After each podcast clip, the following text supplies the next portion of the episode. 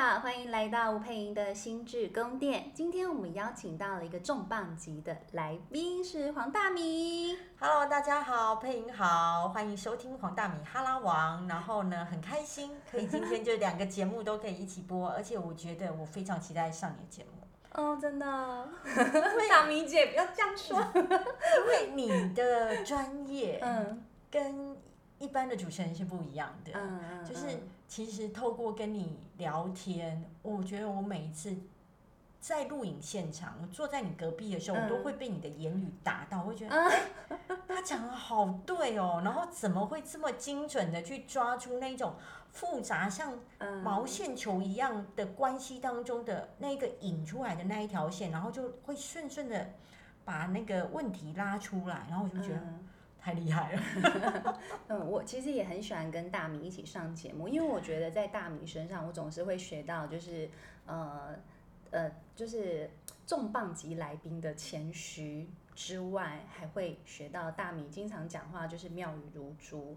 对，那我觉得今天要就是跟大米一起在这里，就是跟大家分享的内容，是因为大米出了一本叫做《可以强悍也可以示弱》的这本新书，很厉害，就是在预购的时候就冲上排行榜，我每次都觉得甘拜下风，我觉得真的是太厉害了。那我就是阅读的时候，每次都会觉得。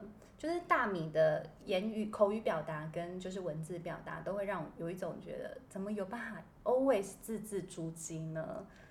呃，我觉得没有那么好啦。我自己会觉得，就是说，呃，口才的犀利度，大概是我从小大概都会被人家说的。嗯。但我觉得在文字的功力上，其实我在这个文字功力的赛道上面，其实一直在精进努力，然后一直觉得自己。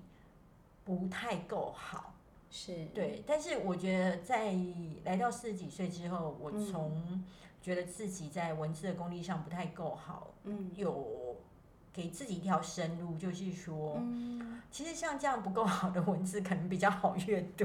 哦，不会难以咀嚼消化。对对对对对，就是觉得时代的浪刚好来到一种比较。你终于放过自己了，是吗？对对对对对，我觉得好像这样比较浅薄的文字是一个 OK 的，谢谢大家。但是我觉得大米的文字其实是很容易打到人的，然后就是又讲得非常的精辟，所以我其实觉得就是大米真的太谦虚了。哦，不过我觉得刚刚在我们我们跟大米要开始讨论之前呢，其实大米丢了一个那个话题给我，我觉得也蛮重要的，因为这是大米的亲身经历，然后也是你看到很多女孩子在我们的华人文化里头经常发生的现象，是吗？对，这本书当中啊，我从来没有想到说这本书出了之后，以及现在销售一段期间当中，我最常收到的讯息。来感谢我写的篇章是，呃，我写我爸爸对我的重男轻女。Oh. 然后我当时的情况是我在国中的时候，那我在国小的时候，我爸爸决定了就是不让我升学念国中。哇，对，因为他觉得从以前我们在嘉义的小渔村，嗯，女孩子念完国小之后就应该去加工区工作。是，然后呃，不再继续升学。那当时我们家已经搬来高雄了。对、嗯，我对爸爸这样的决定非常的错愕。嗯，因为班上所有的同学们都开始忙着要去升学，甚至开始转户籍，对，要去明星国中。嗯，那我怎么会？我成绩也没有比那些忙着转学的同学差，对，为什么我不能念国中？嗯，可是我爸爸是一个呃知识水平没那么高，他只有国小毕业，嗯，然后他又忙于生计。其实有粉丝质疑过我说：“哎，以你的年纪，那时候已经是九年国民义务教育了，对，你爸爸怎么还会这样呢？爸爸是不是说说而已？”嗯，可是我要说的一件事就是说。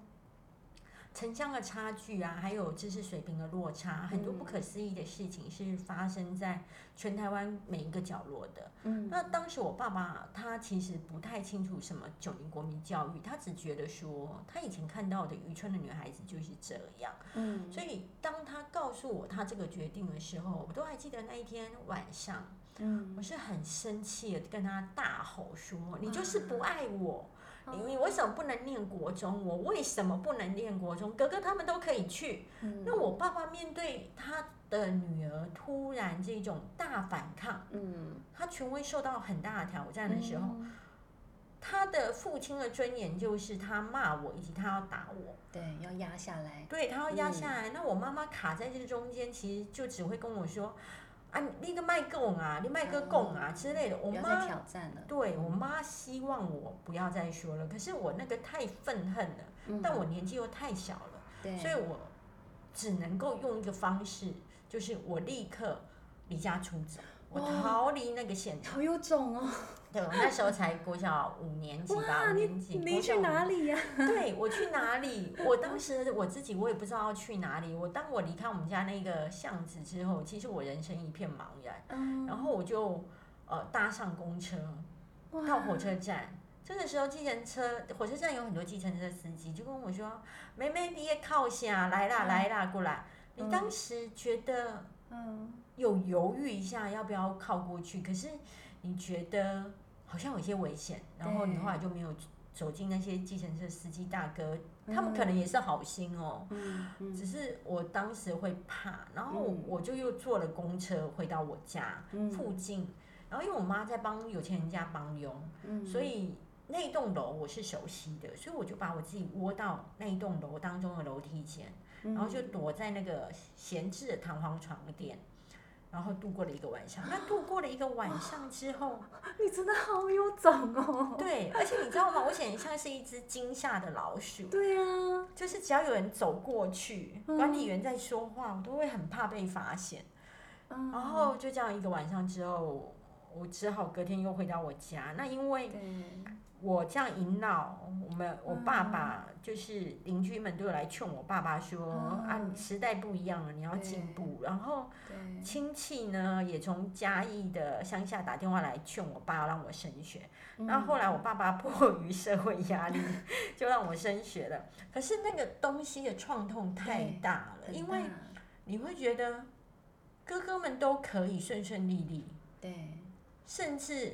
完全就不需要再什么跟人家抗争什么之类的。嗯，那为什么我的差异这么大？这件事情其实造成我很大的创痛，然后再来就是我变成说很非常清晰的知道，有时候你知道你被重男轻女是一个怀疑，对，但是这件事情清晰的让你知道一件事情，嗯，你是一个属于在资源不够之下可以牺牲的。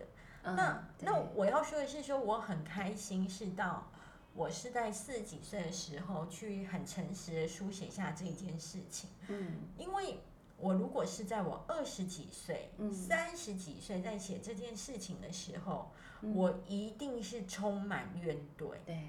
而且我一定会觉得怪天怪地怪命运，会很受害者的感觉。对，可是我记得，呃，我开始了解爸爸的难处是第一件事情是我养了几条狗，嗯，然后我就发现我对每一条狗的爱是不一样的，还是会偏心哦。会，嗯，然后我会觉得最早养的那一只我最喜欢。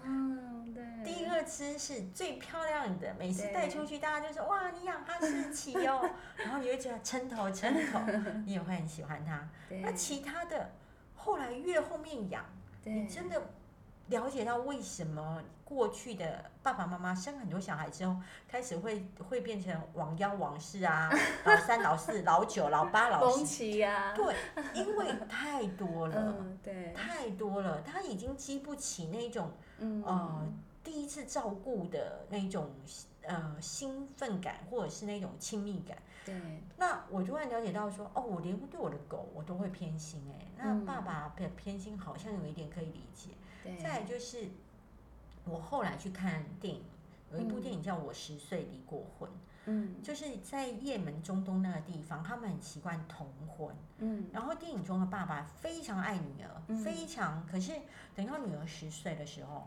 他还是把女儿嫁给一个四十几岁的男人，嗯、而那个男人会对她家暴，会带在对她就是性的上面做强迫，嗯、所以她受不了了，她决定要去按铃申告她要离婚，是，然后轰动了整个国家。嗯、那可可是这个小女孩的事情轰动了，也轰动了全世界。可是那爸爸发现自己的女儿要这样子申请离婚的时候，他只觉得他让家族蒙羞。对对对。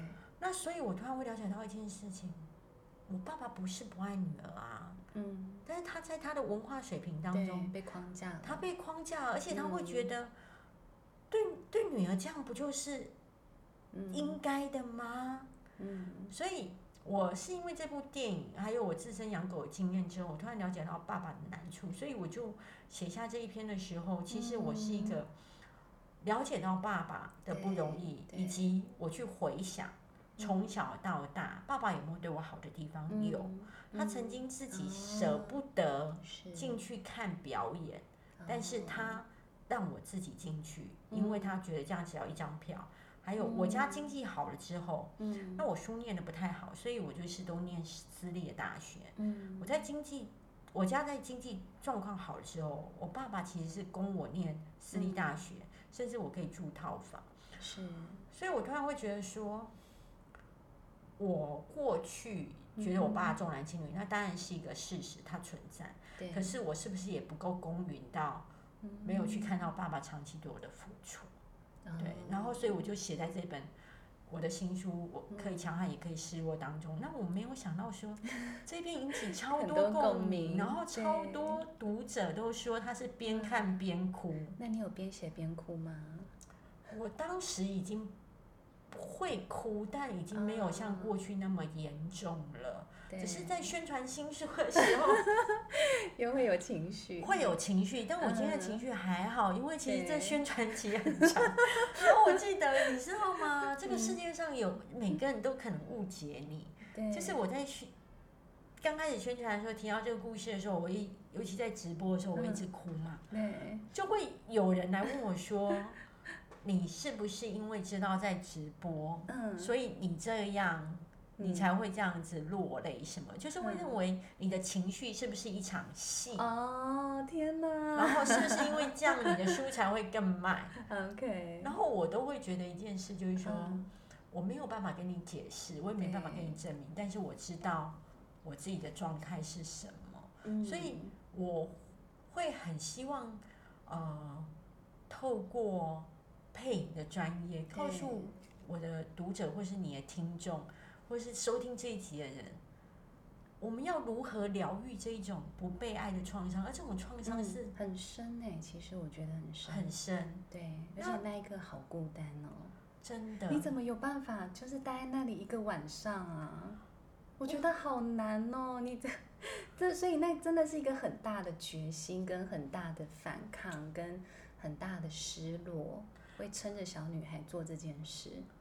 应该是说，我觉得我无力可去了。这个角落虽然很脏，嗯、对，然后虽然床垫也很破旧，味道也不好闻，哦、可是相对来说，啊、这个是我妈妈平常工作的地方，嗯、它是我唯一知道的其他地方，所以我会觉得 OK。嗯、可是我、嗯、我发现一件事情，就是说，嗯，那个创伤其实对我是蛮大的。对，其实是大的。对，嗯。啊！但现在我可以理解和解，我认为我是幸运的。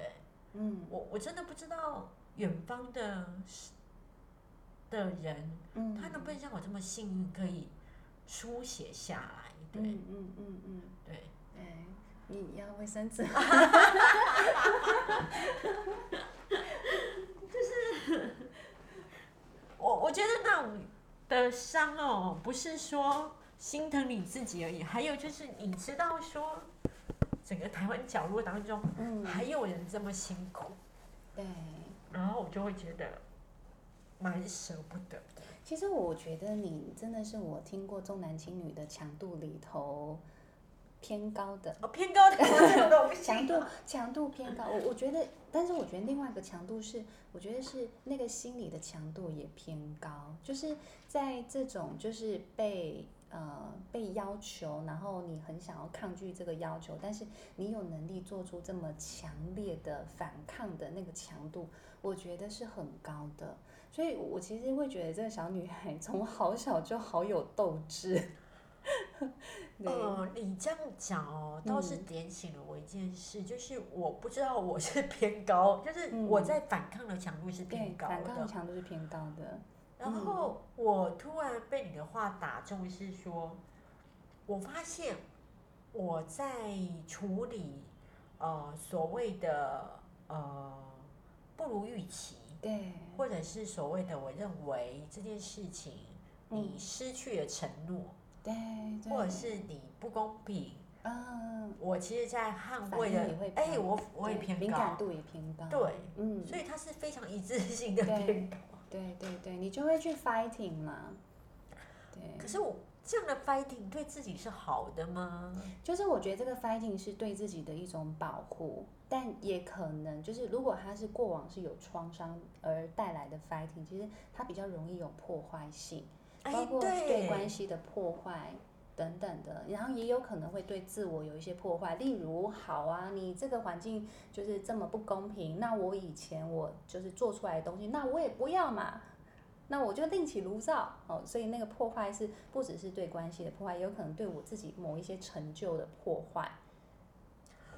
我又被你的话打住了，你知道，我就刚刚那个在你一边讲的时候，我那个跑马灯在走。你刚刚讲到那种，就是我这样强烈的那个 fighting。所以说，其实我对关系当中也会是一个比较呈现一种破坏，就是我就不要。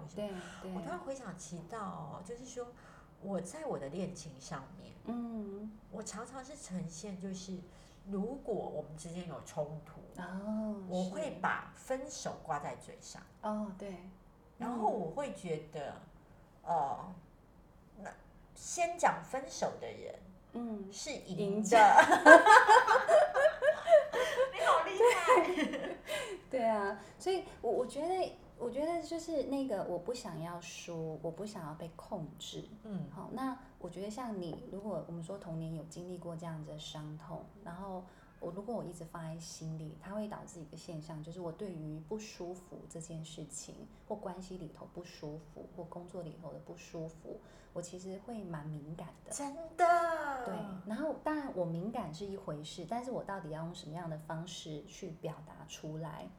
我有办法可以降敏感吗？嗯、你知道吗？我的高敏感其实是，呃，好处是你很会看脸色，对对对。坏处是你心很累，对。可是你知道那个高敏感，我觉得回来就是我们内设的一个东西，内建的一个东西，叫做我觉得我被欺负了，我觉得我被看不起了，我觉得你是不是觉得我女生，所以我弱，所以你要这样对我。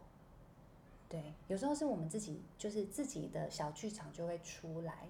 但我会说，那个所谓的小剧场，它更像是那一个被，就是就是决定要离家出走的小女孩的心智，在掌控你的大脑。那我有可能透过怎么样的自我对话，或是怎么样的自我心智的训练，嗯，去。降低那一种，只要环境上面不舒服的时候，嗯、我那个立刻会浮现你刚刚讲的那些，比如说，我觉得我被欺负了，嗯，我觉得我被亏待了，嗯、我觉得你是不是瞧不起我？我要透过怎么样的自我对话，或者怎么样的方式？我相信现在听到这一段的人，一定很多人都觉得如此，但他们真的很想自救。不过，我觉得先回来，先问此时此刻的你是。你觉得你人生走到现在，你有觉得你够努力，你够为自己平反了吗？你够正有你自己在社会上的一席之地？你够觉得安心了吗？哦，我觉得我是一个幸运的生存者，就是我觉得我很喜欢现在的我自己，然后我觉得我现在的我自己已经超越我二十几岁或是我童年时期待的我自己。对，然后我觉得，我常说我现在的每一天，我光是呼吸我都觉得幸运，因为大明是你真的很爱用幸运哎。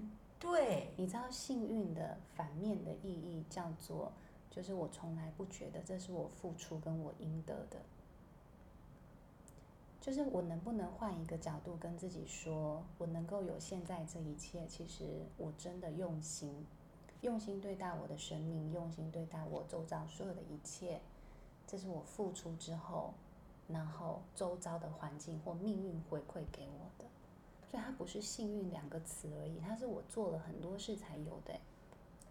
哎，我接受你这个建议，但是在你这个建议的时候，嗯、我又反思到一件事，嗯，就是我之所以用幸运，而不是用我以前像我以前的同事，他们比较有自信的人，嗯、他都会觉得说，这个位置本来就该是我的，嗯、可是我从来不会有这个念头，就是会觉得说，嗯、哦，那个位置本来就该我的，嗯、我大部分都会觉得说，哦，那个位置。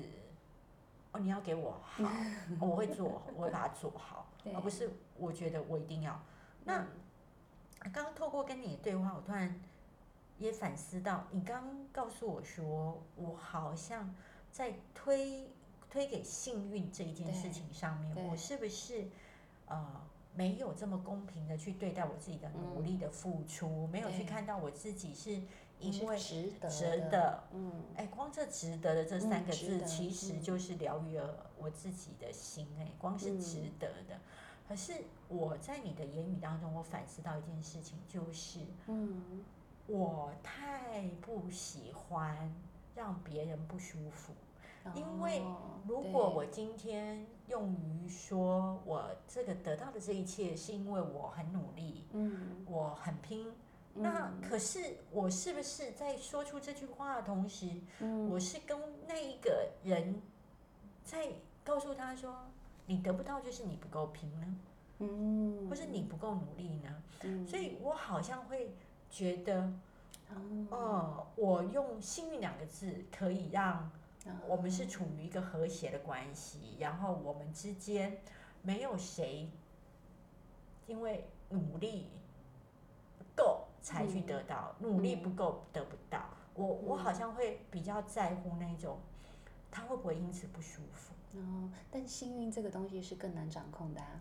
努力相对还比较好掌控。可是他，哎，我知道问题在哪，就是我把我自己放的感觉放比较后面，对，我把别人的感觉、别人的舒服度放在比较前面。对，不过我觉得这就是重男轻女容易出现的状态，就是比较容易活在活在一个无我的或我自我的是比较薄弱的状态里头，总是以大局为重，总是以他人为重，这是重男轻女非常容易出现的那个观感。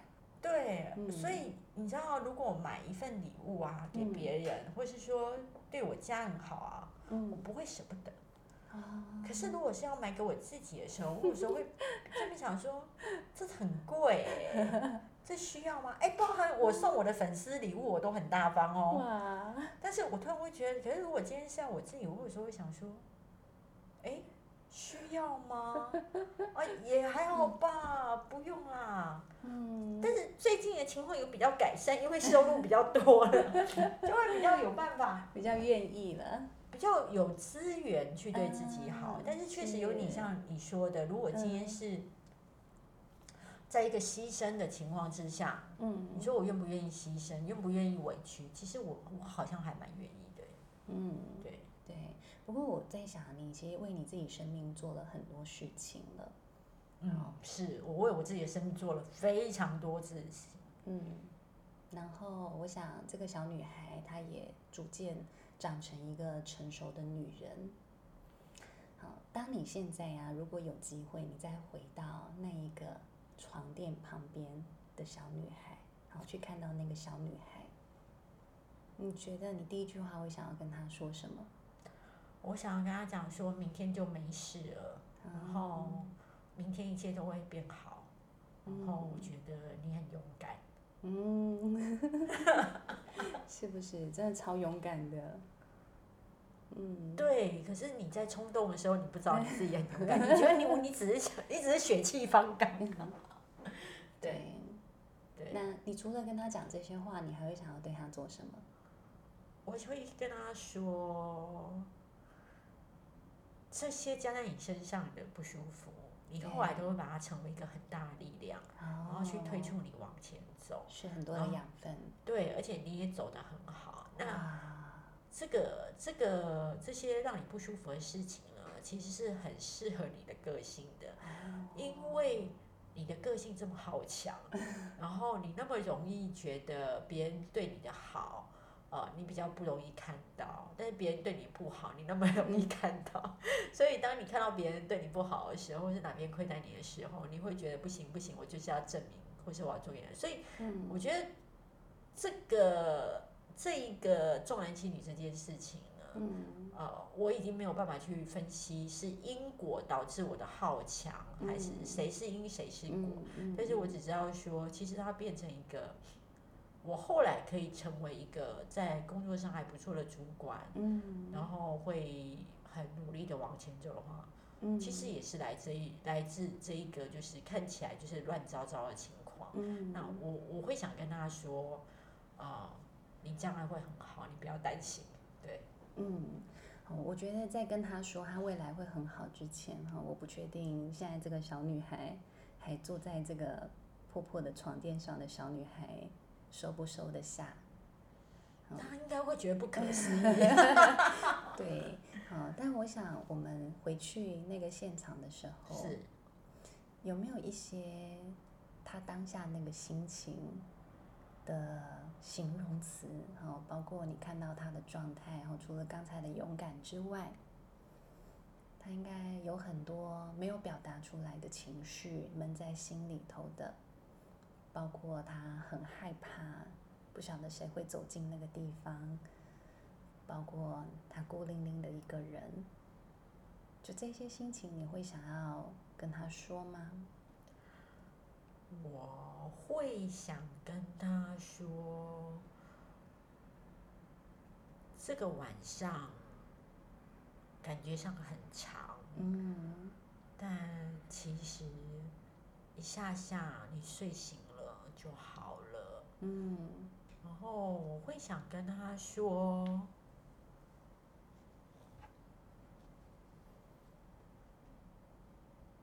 很开心有这个床垫可以挡着，嗯、就会安全感很多，嗯，对，其实，嗯，我会想跟他说，没有那么可怕，嗯，对。大米，你真的很坚强，我真的很坚强哦。对，哦，怎么说？我我们来试试看，跟这个小女孩说一些话。OK，我相信你待会要说的话一定会帮助我很大。我们可以跟这个小女孩说：“我很抱歉你经历了这一切。”哦，你点醒我另外一个完全，她才小五而已。他必须要面临人生这么大的选择，跟就是做出这种可能会被大人骂得稀里哗啦的决定，并不是每一个小女孩都要经历这些，而且其实这真的很危险的。哦，我觉得你刚刚这句话对我而言好难开口啊！我发现我很努力要去复述这句话。我突然发现，我居然会词穷，而且我也讲不出来。嗯，但是我必须练习，就是我要告诉他说，我很抱歉，你必须经历过这一切，嗯、你还那么小，你却要承担那么多。对天哪，我要大哭了。对，嗯，我还是很专业。嗯，对。哦，我发现我。一直在强迫他往前，嗯、但是我没有同理他的伤。对，我在强迫他，他难过的。我在强迫他往前，我在强迫他往前走，嗯、但是我都没有想要说，嗯，哦，我很抱歉让你经历这些，哦，我知道你很难过，对，而且很孤单又很害怕，对对对，在那个空无一人的建筑物里头，没错，对，嗯，那你这样有更看清楚那个小女孩了吗？哦，我觉得你让我学会了柔软，然后以及更接纳跟包容自己的情绪，因为我发现我每次在受挫的时候，其实我是一个更鞭策我自己的，但是我并没有在先让我自己的情绪站好跟抚慰好。之后，再往前冲，其实是带着。伤在往前冲的，嗯，对，嗯，因为有时候当我们带着伤在往前冲的时候啊。其实很难真正感觉到满足跟快乐，你会有时候觉得那个洞好像还是很大。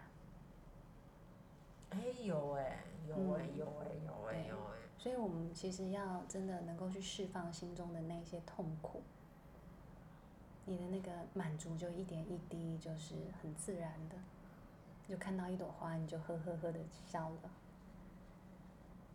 哦，我觉得释放痛苦这件事情真的是，嗯，我觉得是我在今天当中所有的收获当中，我今天收获超多的，我都还想要付费，真不是改的。对，就是释放痛苦这一个方向，我从来没有想过。然后同理自己也难处，我一直在同理别人。对对对对，然后我突然发现说，哎，我好像。没有同理我自己的辛苦跟难处，嗯，对，对，谢谢你让我看到，对，所以我觉得当你可以这样真的看到这个小女孩之后啊，我觉得那个对自己的真正的那个有打从心里的心疼，她就会越来越释放开来。好，谢谢你。OK，怎么样？现在我觉得我们今天聊的东西，我觉得我今我们俩今天聊的东西一定不只是你的话语，其实是拯救了，嗯，我也拯救了听众，嗯。然后我们从来没有想过说，嗯，先跟自己说，哦，你受伤了，你现在很难。嗯，你其实不需要承受这么多的。嗯，对，对你真的承受好多哦，我真的是吓到了。啊，真的吗？嗯，对，因为我小时候也有想要离家出走，但是我走了 一百公尺就走回来了。对啊，所以我想那个，我我觉得那我在想那个小五的小女生会这样走出去，然后还去搭车，然后还不回家。那是一个极大的受伤程度，嗯、才会才会做这么就是我觉得强度这么高的决定，因为才小五哎，对，而且他身上没有钱，对，身上又没有钱，所以其实我相信那是充满害怕的。可是，在充满害怕之下，却没有往往家里走，没有不走，对，那代表的是那个受伤程度是很深的，对，嗯。所以我觉得是，如果我们愿意去承认那个受伤，然后愿意去真的安抚他，跟他说真的很抱歉，哦，那你也可以告诉他，我日后也做了很多事情来修补这个伤痕，对，然后让这个小五的那个，呃，我们说倔强、充满反抗，哦，然后但是勇气可嘉的小女孩。可以真正的感觉自己安心的从一个小孩的样子长成一个大人。这一集 podcast 自己要听八次。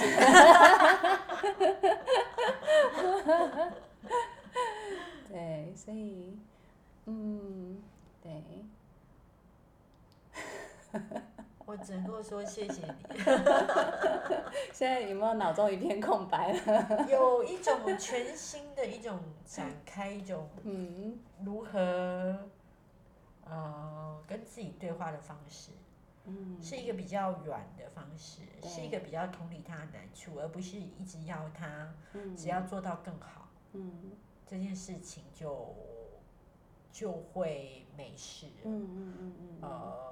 觉得只要自己够优秀，这件事情就可以，呃，被抚慰、被疗伤。嗯、但是你让我知道一件事情，疗伤、嗯、是疗伤，往前是往前。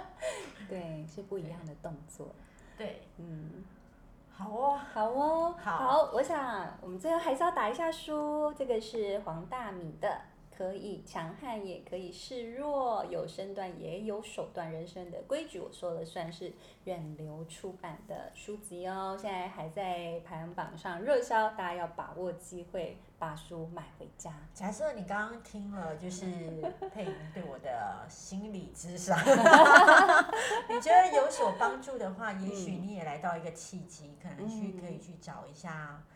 你信任的心理师，或者是找配你，然后来做一个深层的，就是对话。对，嗯。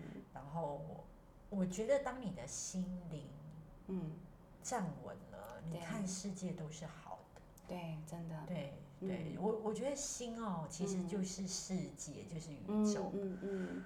那你是导演。对。嗯，对，所以真的，我真的很谢谢你给我这么超值的 p a c k a g e。OK，好哦，也谢谢各位听众朋友的收听，好，我们下次见喽。谢谢，感谢，拜拜，谢谢你。